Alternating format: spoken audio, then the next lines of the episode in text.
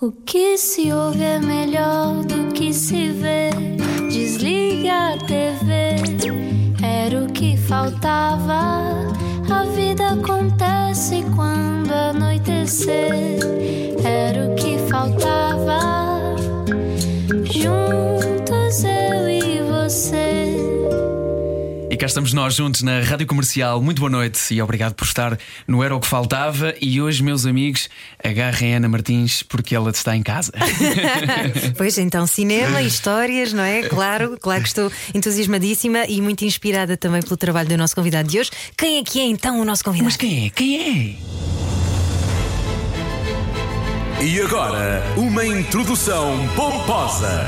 Esta semana começou a primavera e como o nosso convidado de hoje gosta de equinócios e de práticas ritualísticas, aproveitamos para convidá-lo, desta vez sem máscaras, embora Marco Martins tenha andado de facto de câmara na mão à caça de caretos e demais mascarados ah, para preparar a peça que vai estar em cena na Culturgest de sexta a domingo e no Rivoli, no Porto, de 1 a 2 de abril. 1 e 2 de abril, exatamente. Já agora, Marco Martins é não só encenador, é também cineasta de São Jorge, a Alice, não esquecendo a série Sara, entre muitos outros. Uma história própria que se constrói perto de outros grandes mestres, como Manuel de Oliveira ou Wim Wenders. Bem-vindo, Marco Martins. Obrigado. Como obrigado, estás? Obrigado por me terem aqui.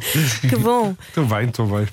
A resistir a este, a este inverno. Ainda bem que chegámos à primavera, não é? Como é que foi o teu, ah, o teu inverno? Foi passado a recolher, a recolher caretos? Sim. O meu inverno, o meu inverno foi passado na, na construção deste espetáculo, exatamente, entre, entre a Sardanha, Bragança e depois Setúbal, que também nos acolheu numa residência, e agora Lisboa. Isto é um, é um, é um projeto que começou há, é, é pré-pandémico, por isso começou há três anos atrás. E no início, ah, no início eh, incluía muito mais países. Eh, andei a viajar pela Roménia, pela Macedónia do Norte, por sítios onde estas máscaras ancestrais e ritualísticas existem em grande quantidade. São sítios normalmente rurais, pequenas aldeias, ah, como cá, não é? E como na Sardanha. E, e, e- e fiz essa, comecei a fazer essa pesquisa e a perceber quem eram os homens que, que perpetuavam aquele, aquele, aquele ritual, os homens por trás das máscaras. E que hoje se tornaram tão presentes, infelizmente, não é? Acabaste por ligar isto até ao presente, até até estas máscaras que hoje temos connosco. Eu acho que eh, o espetáculo não desliga diretamente à, à máscara sanitária. ah, mas liga-nos, obviamente, eu acho que, que- que vivemos numa, numa sociedade em que a máscara é cada vez mais importante, a máscara digital e a máscara que nós, que nós construímos sobre, sobre nós próprios, e portanto também, se quiseres, tem uma, uma reflexão sobre, sobre isso, Ah, sobre, sobre o Facebook, sobre o Instagram, não falando diretamente sobre isso, há uma há uma, uma colagem de, de máscaras dentro de, de cada uma daquelas, daquelas pessoas. Já tinham esse propósito também de esconder a identidade da pessoa na no- nos tempos ancestrais? Bom, as, as máscaras, as máscaras existem desde, desde sempre. Uh, a, primeira, a primeira imagem que existe de uma máscara é numa, numa, numa gruta em França que chama-se Trois Frères, os três irmãos. uh, em que, em que existe várias imagens de homens com, com, com cabeças de, de boi. Uh, o boi está sempre muito, muito, muito presente. E curiosamente, neste espetáculo, há uma máscara da Sardanha, um, um rapaz que é pastor de, de, um- uma aldeia pequena que se chamada Ula Tirso, cuja máscara dele é um bode que ele que o pai lhe ofereceu quando ele era pequeno e com quem ele brincava. E depois o bode cresceu, e quando o bode morreu, eh, ele, digamos, embalsamou o bode e a máscara ele veste-se do próprio bode. Que se chamava Bernardo e portanto ele conta a história. E então há esta há, há uma coisa interessante no espetáculo que é este lado de eu parti para as máscaras ah, a- com uma série de preconceitos e clichês na, na cabeça que tinham a ver muito com a folclorização e com a que se faz e a utilização pronto, política da, da máscara, não é? No sentido identitário da máscara, e achava que elas que esse aspecto ritualístico estava, já não existia, não é?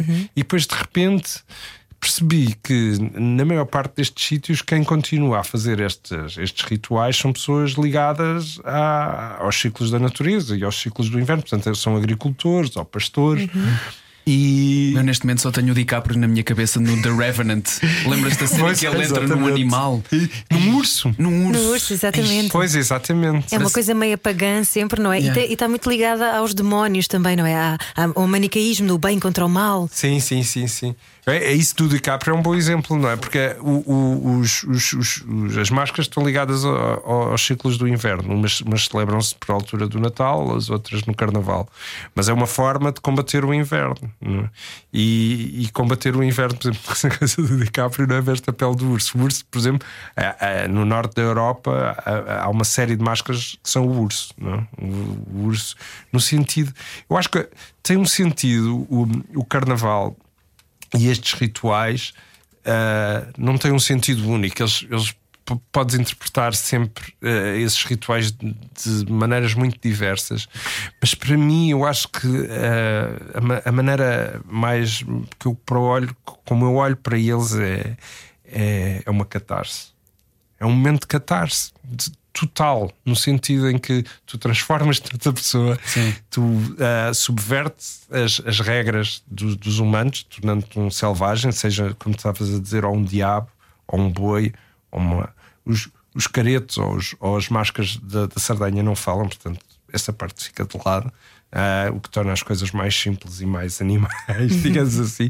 Eliminas a linguagem, podes grunhir ou gritar, mas não há máscaras ah, que falam, não é? As máscaras não falam, podem fazer sons. E isso, isso eu acho que é, que, é, que é fundamental. E num momento destes que nós vivemos, eu, eu- eu costumo dizer que nós estamos num inverno há dois anos, não é? Estamos fechados há dois anos, à espera que passe o inverno, não é? Estamos todos a precisar de uma catarse, não é? Estamos todos a precisar de fazer um grande carnaval. O carnaval irá salvar-nos. Olha, mas eh, eh, essa catarse tu também procuras no teu trabalho eh, enquanto cineasta, enquanto encenador. É um bocadinho isso, é, é ir procurar esses nós que estão dentro de cada eh, personagem e, e tentar eh, desfazê-los em cena.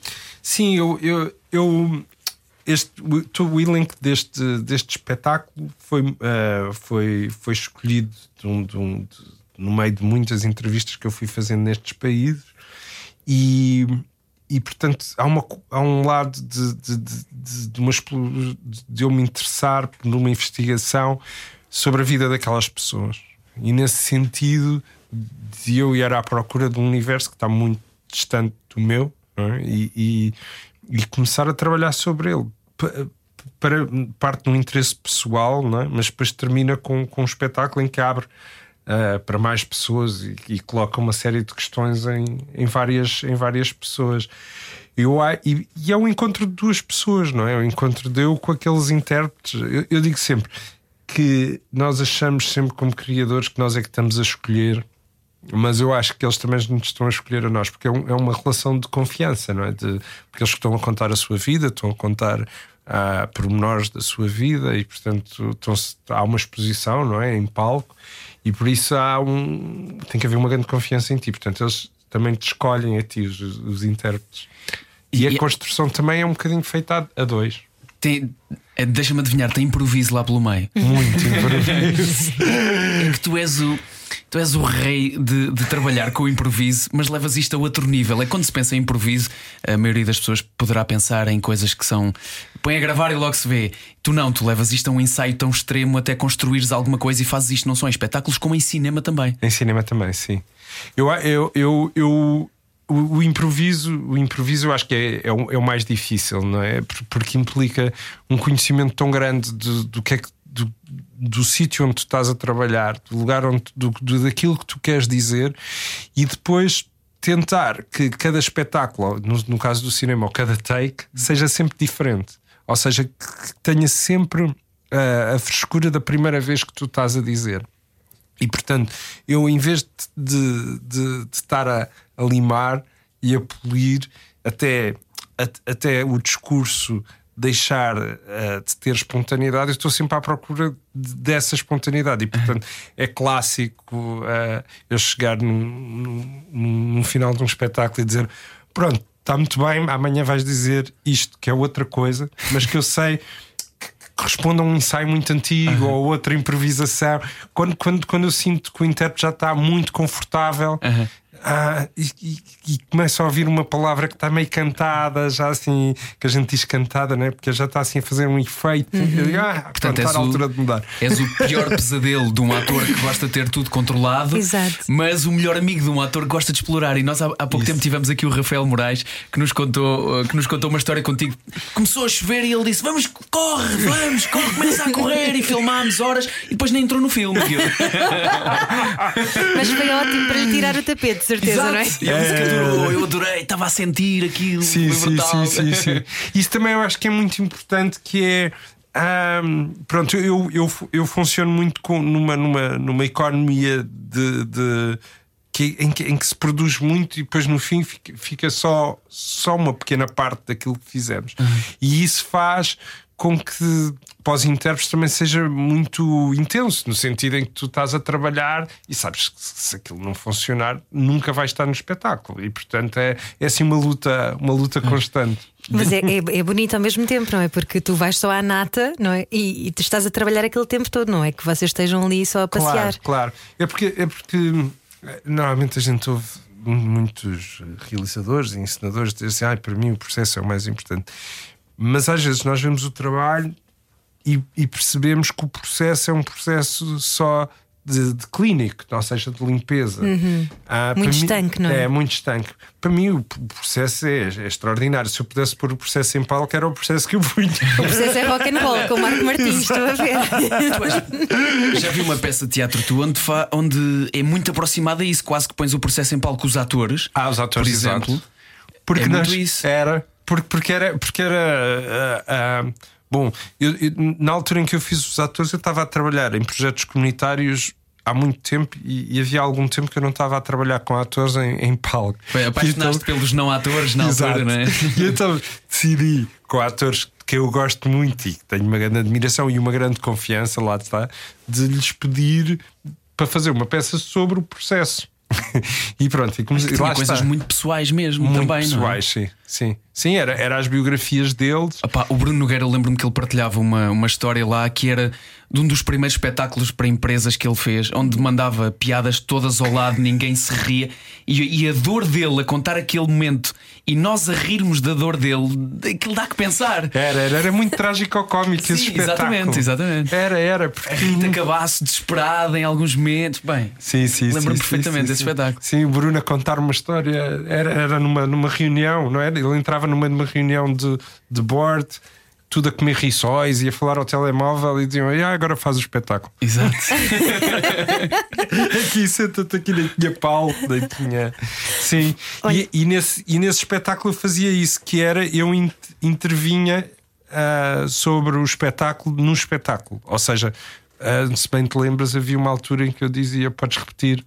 Ou Ah, faz- pois era, exatamente. Entrava, entrava a tua voz a dizer podes repetir, e ele voltava a dizer tudo do início, Do início. quase igual. Isso é genial. Pá, é brutal, adorei esse espetáculo. É Parece-me que aqui o grau de, de escolha, o critério de escolha de Marco Martins é isto vai, vai dá-me vontade, dá-me pica. É, isso, exato. não é? O risco, o risco, o risco. Porque é, o risco é, é isso: é, é, é- é tu estás a jogar eh, num sítio que estás sempre à beira do precipício. Eu acho que esse sítio é o mais interessante. Ah, pronto, implica de saberes que não, te vais, não vais para lá abaixo, não, é? não te vais espalhar, mas, mas, mas que também não estás a jogar numa zona muito, muito cá atrás de conforto. Porque eu acho que esse, esse, esse risco, risco esse edge, esse canto é, é, é muito interessante porque é um canto onde está tudo, está tudo em questão, está tudo a balançar. Mas como dizias há bocado, o improviso também só é, só é hum, possível porque tu também já tens uma, uma base muito forte, não é? já Muito tens uma forte. estrutura muito trabalhada, tens já muitos anos de carreira, não é? Mais, mais de 30 nesta Mas, altura. sim, sim, Pois. 30. Portanto, não é brincadeira. E tu começaste a estagiar com a Manel de Oliveira, a Wim Wenders, já muito miúdo, não é? Uhum. Como, como é que tu eras nessa altura? Tam- Também te prestava já ao risco? Já tinhas essa eh, apetência? Não, eu acho que para mim foi fundamental ahm, nesses primeiros anos ah, trabalhar com, com, com, com realizadores que, que eram muito vanguardistas na sua linguagem. Por razões, por exemplo, se pensarmos no Vim de Vendas ou no Oliveira, são universos muito, muito distintos, mas o Vim de Vendas, sobretudo nessa, nessa altura, hoje, hoje é um cineasta diferente. Naquela altura, cada filme novo do Wim Wenders era, era sempre um risco de uma surpresa, não é? De- Era um acontecimento, Era um é? acontecimento, sim. E, e vê-lo trabalhar e vê-lo na a forma orgânica como ele transformava os filmes, como, como, como às vezes uma cena que ia ser filmada num, um- era reescrita de um dia para o outro, de acordo com o ator, de, de acordo com alguma coisa que tinha mudado. Ah, a forma como ele lidava com a, com a música. ah, fo- para mim foi fundamental, sobretudo essa, essa experiência do, do Lisbon Story foi muito importante. Um, e, e o Oliveira também. O Oliveira eu acho que é, é muito, muito marcante ah, também ne- nesse sentido de, de como, com- como é que tu, como autor, consegues, consegues falar através de, de, às vezes de textos que são absolutamente fechados e clássicos, não é? e, e ao mesmo tempo tens uma linguagem que é muito, muito única, não é? Como é que tu descobres essa tua linguagem única? Eh, Como é que decides um dia, eh, pronto, eu vou fazer cinema de autor, vou deixar os blockbusters da Marvel de lado? Eh, não, não parece que isso tenha passado assim tão claramente pela tua cabeça, não é? Vais Não, descobrindo não. de ti próprio. Não, até porque, até porque eu, numa determinada altura, ah, eu para mim, eu sou, eu sou daquela geração ah, em que comecei a ver cinema, e isto felizmente, eu acho que é muito felizmente, ah, nos clubes de vídeo. Ou seja, para mim entrei pronto, via na televisão, via, ia ao cinema, mas comecei a ser cinéfilo O Tarantino também, não é? Ele Também. estudou Sim, sim, cinema sim. porque Há- trabalhava num clube de vídeo. Isso, sim. E, e o, e o cinema no clube de vídeo tem uma grande vantagem que é as coisas não estão hierarquizadas, ou seja, te- na mesma prateleira pode estar um filme do Tarkovsky, como pode estar um filme de John Carpenter, como pode estar. E, e- e, portanto, eu, o, meu, o meu gosto foi formado de uma forma muito ampla e sem, Sem filtros Sem também, é? filtros, exato. Sem filtros, sem preconceitos, sem. E portanto, depois quando fui para a escola, para a escola de cinema, o meu gosto já era um, um gosto muito, muito aberto nesse sentido. Mas achas que há do outro lado, agora saindo do- da tua posição de, de realizador e de autor de filmes, do outro lado sentes que existe preconceitos para, para um espectador?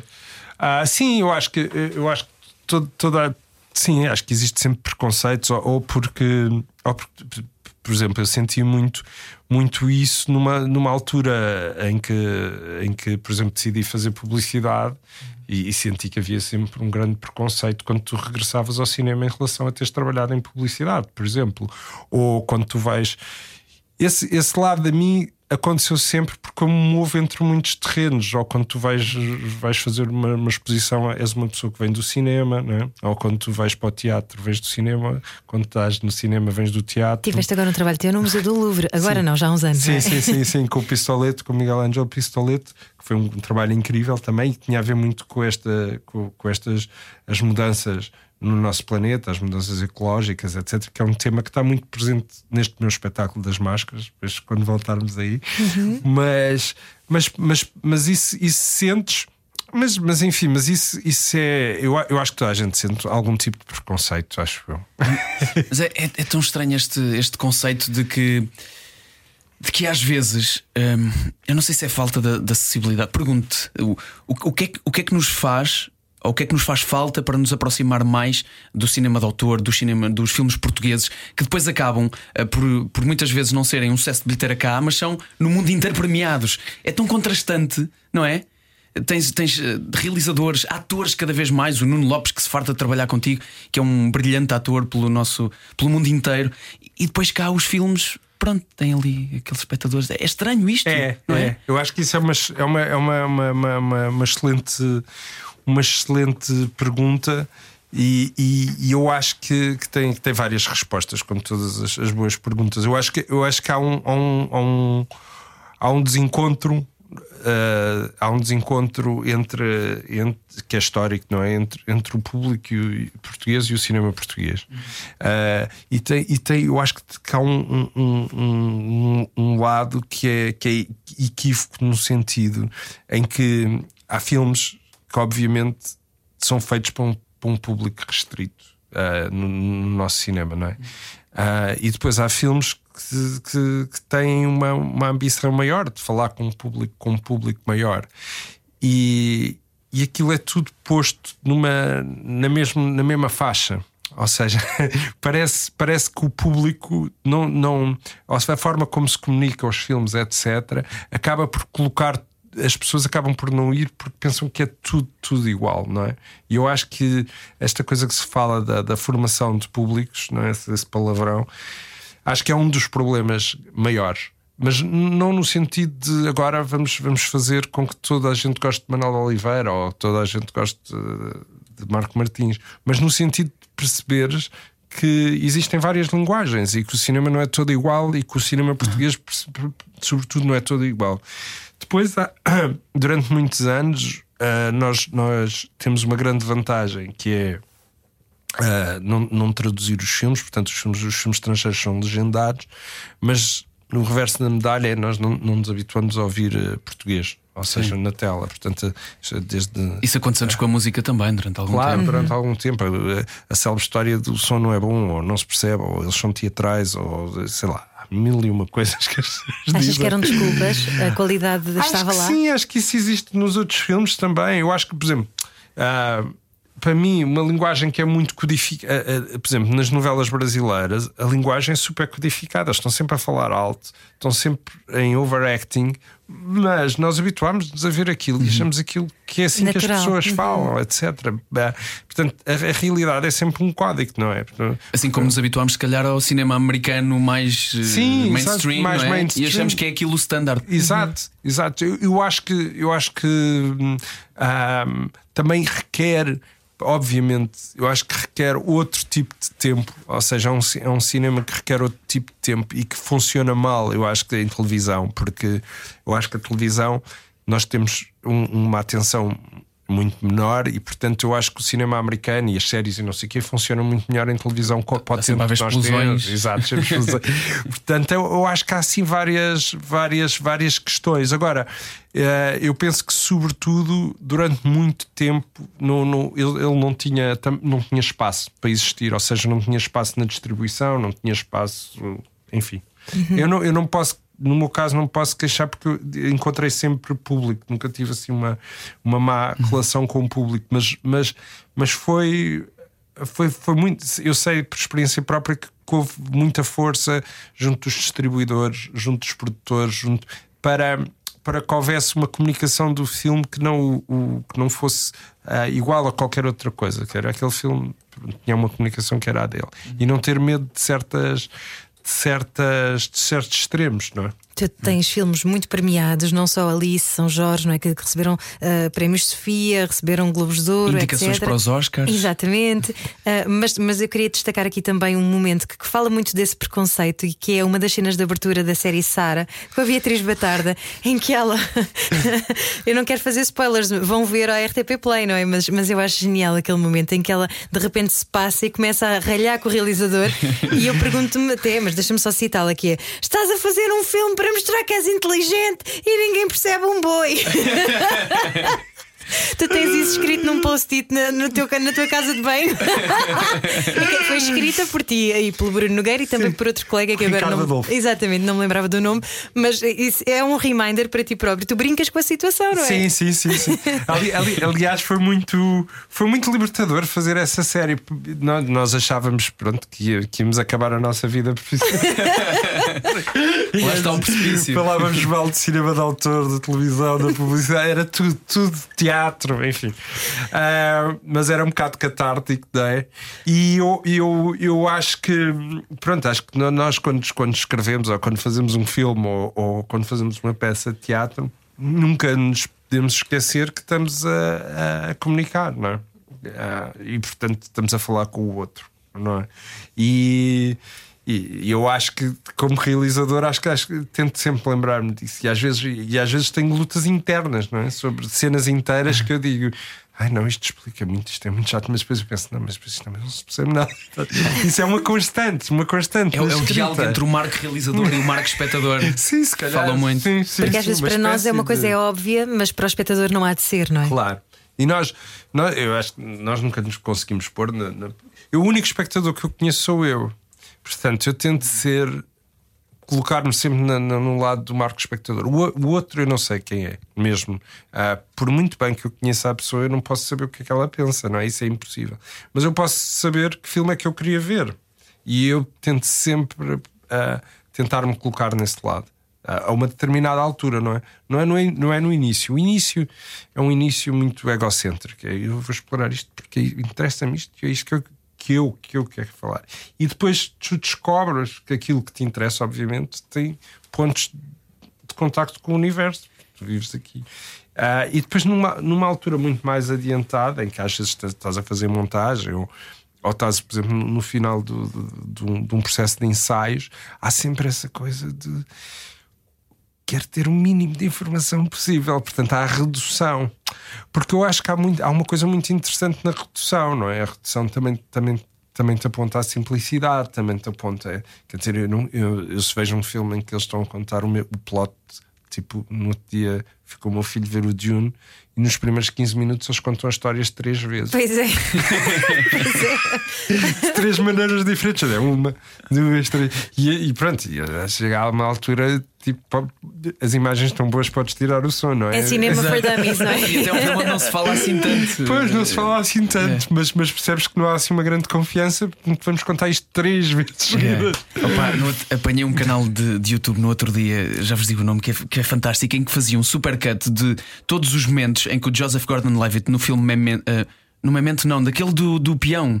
Ah, sim, do Nolan. Do... Sim. sim. O Inception. O Inception, exatamente. É todos os momentos, pá, e são para aí 20 minutos de filme, em que ele explica o que é que está a acontecer. ele é o gajo que explica o que é que está a acontecer. É. Há essa necessidade o tempo todo. E é ele. As falas dele são só. Bom, agora aconteceu isto e depois for ali o não sei o quê, mas isto não é realidade, está bem? Ele é o narrador outra. das peças do Faria Luís Souza. é brutal. Bom, deixa fazer uma curta pausa. Estamos à conversa hoje com o realizador e encenador Marco Martins. Não era o que faltava? Fica connosco era o que faltava. Com João Paulo Souza e Ana Delgado Martins. Juntos eu e você. E hoje, juntos com o realizador e encenador Marco Martins que acabou de nos confessar algo que nós temos que pôr no ar na rádio comercial, que trocou de papéis com Bruno Nogueira e na série Sara. Foste tu que escreveste o humor da novela Sangue de Paixão, afinal. Sim, lindo. Não todo, mas essa parte da novela em particular dava muito gozo escrever. Só para explicar para quem não viu a série Sara, eh, desconstruía basicamente estereótipos e, e mostrava Sim. quase bastidores e o reverso da, da medalha. A, a história da atriz principal, a Beatriz Batarda, é uma atriz que não consegue chorar chorar. E depois fazia-se uma novela. E só fazia tragédias. Sim, é? uma novela muito pirosa lá no meio. É. A novela era muito pirosa. O Nuno Lopes era o ator João uh, Nunes. João Nunes, que até tem uma página de Instagram onde ele escreve como. Opá, aquilo foi delicioso. Tu nunca tinhas feito nunca tinhas entrado seriamente naquilo, naquela cena dos clichês. Não, não. E deu-te prazer, afinal. Deu-me grande prazer. Deu grande... Filmar e escrever. É, pá, muito bom. é fazer tudo aquilo que não podes. Podes é, é, é encher um bolo de açúcar. É? Exatamente. Muito bom, muito bom. Ainda por cima, para ti que já trabalhas há tantos anos no, na indústria, deve ser engraçado tu, tudo aquilo com o qual tu te uh, rebelavas, por assim dizer, não é? Tu zangavas-te provavelmente com muitas coisas que, que, são assim porque são assim, Exato. e de repente podes dizer: Ah, elas são assim, mas elas são ridículas. deve ser muito libertador, não é? Muito, muito, muito, muito. E, e mesmo filmar, mesmo na maneira de filmar filmar, porque toda essa, todos esses momentos da novela tinham imensa luz, eles tinham imensa maquilhagem, era sempre algodão doce, não é? Isso, pá, principalmente olhando um bocadinho para o, teu, para o teu currículo e vendo filmes como o Alice e o São Jorge, que já aqui mencionámos. O São Jorge, tu tiveste 5 anos de volta daquele filme, desde escrevê-lo, a conhecer os boxistas em português? Os, os box, sim, boxers. Boxeiros, boxeiros, desculpa. Boxeiros. Boxeiros, boxeiros. Eu acho que eles usam a palavra palavra inglesa, é americana. É boxer. Boxers. É. Mas portanto, estamos habituados a ver coisas tuas muito densas. De repente, este contraste de saber que tu realizaste a novela Sangue de Paixão exato, dentro da série Sara, para nós é lindo. É, para mim. E, e, esse lado imediato também, que é, uma, que é uma coisa que eu, por exemplo, gosto no, no, no teatro também e que a televisão tem isso. Que é os tempos de produção, apesar de tudo, são mais curtos, mesmo assim mesmo assim nós conseguimos quebrar os, dentro da RTP vários, vários, vários prazos, aquilo ia sempre atrasando. portanto, eh, por exemplo, o Sara teve quase um- oito meses de montagem. Uau! Fazem-se novelas de 300 episódios nesses seis meses. né? Oito meses, oito meses em que nós íamos lá, eu, o Bruno, mais aqui, mais ali, e portanto, e eu, e eu como não queria que, eh, pronto, fazer uma série, que queria, é que ela era a minha primeira série, portanto, e era a nossa colaboração, e, e era. eh, Era sensível porque era tão crítica e, e tão irónica e tão negra ao mesmo tempo que aquilo pronto, tinha mesmo que funcionar, não podia ser, não podia haver ali cenas que, enfim, E veste a fazer mais, mais séries. Hoje em dia vê-se muito esta transição de, de grandes realizadores para, para o mundo das séries. Sim, eu, eu, eu, eu devo dizer que não sou um grande ah, espectador de séries. Eu tento, tento usar o o meu tempo mais a ver eh, filmes. E, e- Obrigado, e- é tão bom ouvir isso. É que hoje toda a gente é super fã de séries. Eu, Sim, está bem, mas e um filme? Quando é que vamos ver filmes? É. Quero saber das séries. E eu, eu, eu, curiosamente, eu tenho. te- Eu penso, as pessoas dizem-me assim: não, mas é que eu tenho pouco tempo e vejo não sei o quê. Mas eu, mas eu penso assim: mas eu se tenho pouco tempo, esta série, isto nunca mais acaba. É isso. isto vai É acabar mesmo. um pouco tempo que eu tenho. O melhor é ver um filme mesmo que não acabe. Ah, que eu às vezes também vejo filmes que não acabam e. e- e- e- mas ao menos vivi o todo, não é? Tipo, E tem um princípio e um fim. Tem-me esta história de três meses a levar com a mesma personagem. Anda lá, vá. Sim, sim, sim, sim, sim. E depois Mas eu- a temporada nova. E, Exato, sim, depois a nova disso. temporada. Eu, eu vejo-me, sim, vejo-me. Acho, acho que eh, a ficção em televisão e, e principalmente as séries tem, tem crescido imenso e, que, e que existe um espaço.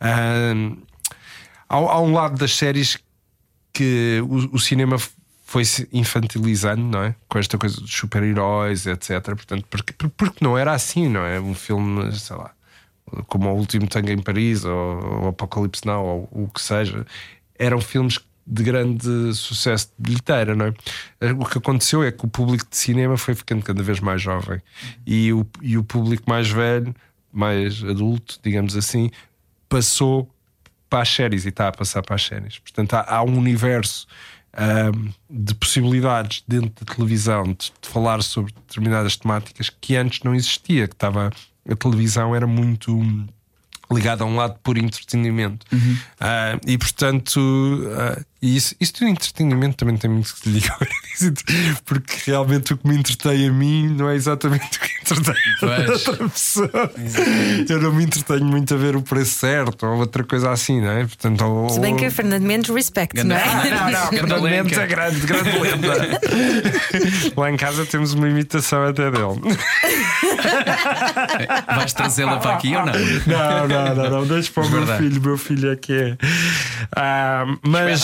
Mas, ah, espetáculo.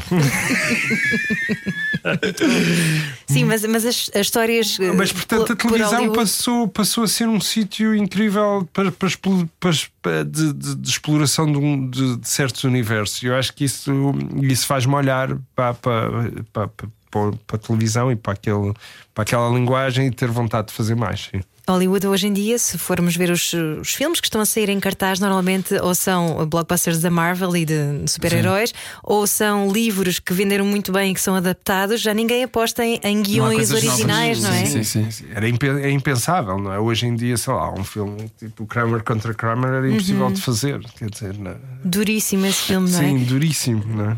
Ou então às, às vezes acontece, como, como, como, como aconteceu com No Man Land, que é tipo, pronto, há assim um, um filme que é assim um bocado out of the box e que Aí, grande filme. Isso está incrível. Pois, adorei. também adorei. Mas, é- mas é, é assim, é um exemplo muito, muito raro no cinema americano. São os unicórnios que aparecem de vez Exato. em quando. Felizmente no cinema europeu não. O cinema europeu continua a ser, eh, apesar de tudo, bastante mais, mais livre e mais vasto, na- na- na- quer, quer nas formas, quer nos temas. Com narrativas também diferentes, não é? Sim. Formas de contar diferentes. E tu tens aqui também uma apetência para ah, falares de temas que envolvam família, não é? Hum. O peso da autoridade paterna e, e esta coisa dos laços que nos unem, que também é uma coisa muito portuguesa, não é? Uhum. Esta coisa que- da família que nós temos. Sim, eu acho que é, é muito do sul da Europa, não é? Esta ideia de, de- deste.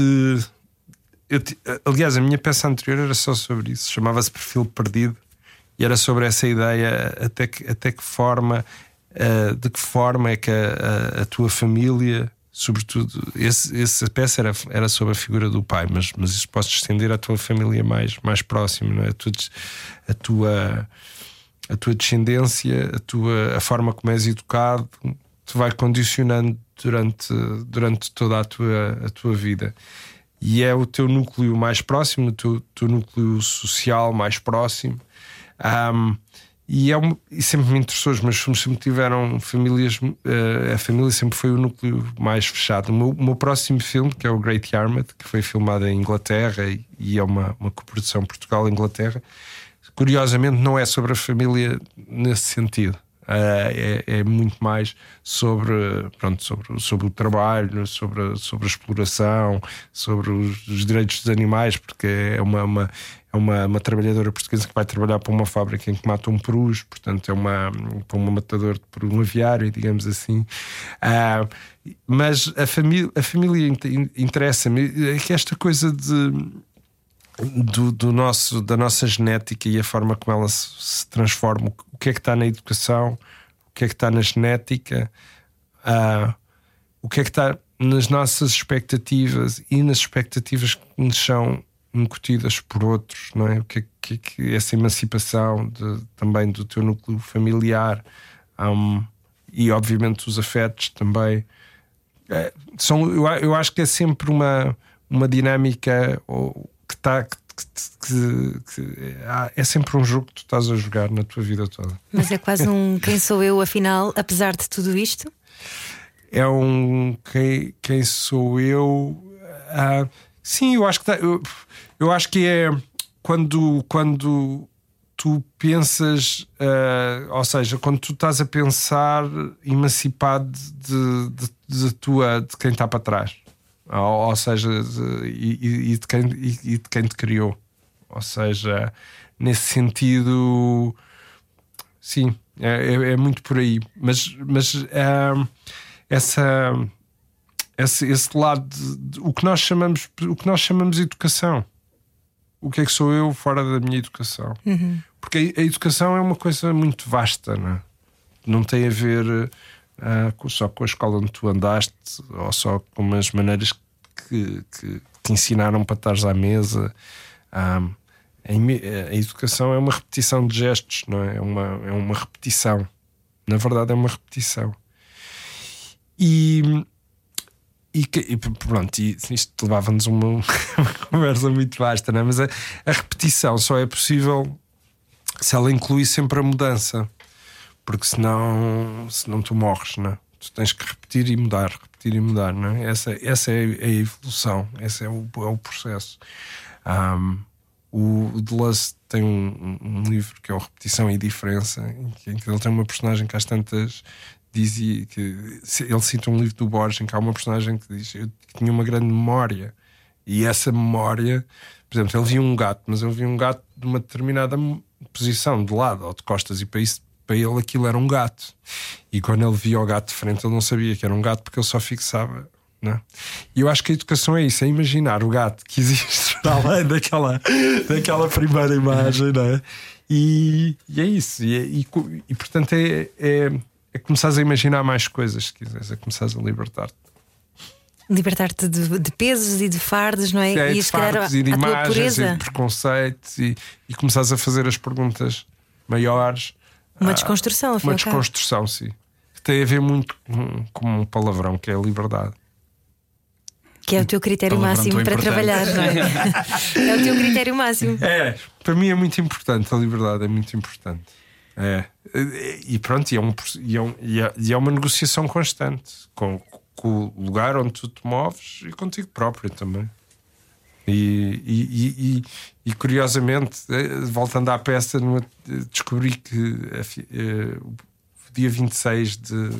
o dia 25 de março, que é o dia de estreia da peça, é o primeiro dia que vivemos em, em, um dia mais em liberdade do que, do que em ditadura. Ah, uau! É. Uau, palmas para isso! Porque eu pensava que era, que era via disso, mas não é 25 de Abril, não, é 25 de Março. Portanto, eu fiquei, fiquei contente também. É, não só de ser um carnaval, a ser uma comemoração do selvagem, Ah, e, pronto, olha, nem de propósito, não é? A peça chama-se Selvagem e Selvagem Exatamente. é uma coisa durante muito tempo, não é? Tu pensas como. é olhado como uma conotação, uma conotação negativa, não é? Claro, tivemos estes anos todos a tentar domar o Ah, ser sim, selvagem. Exato, a tentar domesticar-nos, não é? Uhum. Eh, E o lado selvagem é muito importante, não é? Não é? E, e, aliás, não, não é só importante para nós, é é importante para o planeta, não é? Sobretudo, agora estes todos estes, estes movimentos de rewilding e não sei o quê, devolver a paisagem inicial, etc. Portanto, Nós estamos a, ser falar de selvagens à, à Putin, ok? Não é esse tipo de selvagem. Sim, sim, sim, sim. Não, não, não. Estamos a não. falar de coisas pois bonitas que vêm da exatamente, porque natureza. tem essa conotação que é uma pessoa que faz uma coisa estapafúrdia e mata uma pessoa, é um selvagem. Não, não é isso.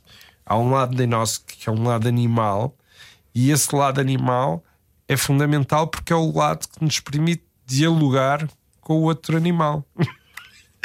não é? Que é essa coisa de nós começamos a domesticar. Na domesticação implica uma mudança de, de genética, não é? Começa, e depois começamos a mecanizar os animais, é? e essa coisa de formatá-los, a formatá-los, a formatá-los, é? as galinhas já não depenicam coisa nenhuma, os porcos já não cheiram nada, portanto é é uma, um consumo massivo, não é? Portanto, este desequilíbrio ecológico gigante, e que esta peça fala disso porque, porque fala de pessoas que matam aquilo que amam e aquilo que criam. E isso é muito diferente da forma como nós consumimos anim- animais e, e vegetais e alimentos, não é? E portanto, essa, esse- é muito impressionante. Esse, voltando àquela personagem que veste a cabeça do bode, aquele bode é uma imagem de amor, não é? O que é que podia fazer mais àquele bode, não é? Que ele, que ele brincou com ele desde pequeno, que ele, ah, e esta ideia da. da porque, porque muitas vezes ah, os movimentos, ah, certos movimentos ligados à, à ecologia, etc., têm uma ideia muito romântica da, da vida no campo. E a vida no campo É dura, não é? É dura e tem este lado selvagem. Mas é esse lado selvagem que permite este equilíbrio. Então, o salvar o planeta depende de nos ligarmos, um, ao nosso lado selvagem e dois, à natureza em si também, não é? Sim, claro. Eu acho que estão os dois muito ligados, não é? É, é reencontrar um, um equilíbrio entre o animal e o homem, entre o animal e a natureza. E nós também somos animais, não é?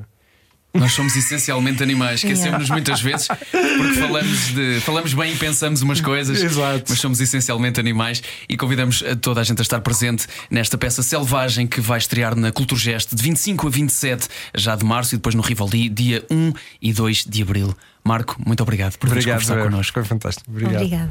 Era o que faltava. Com João Paulo Souza e Ana Delgado Martins. Juntos eu e você.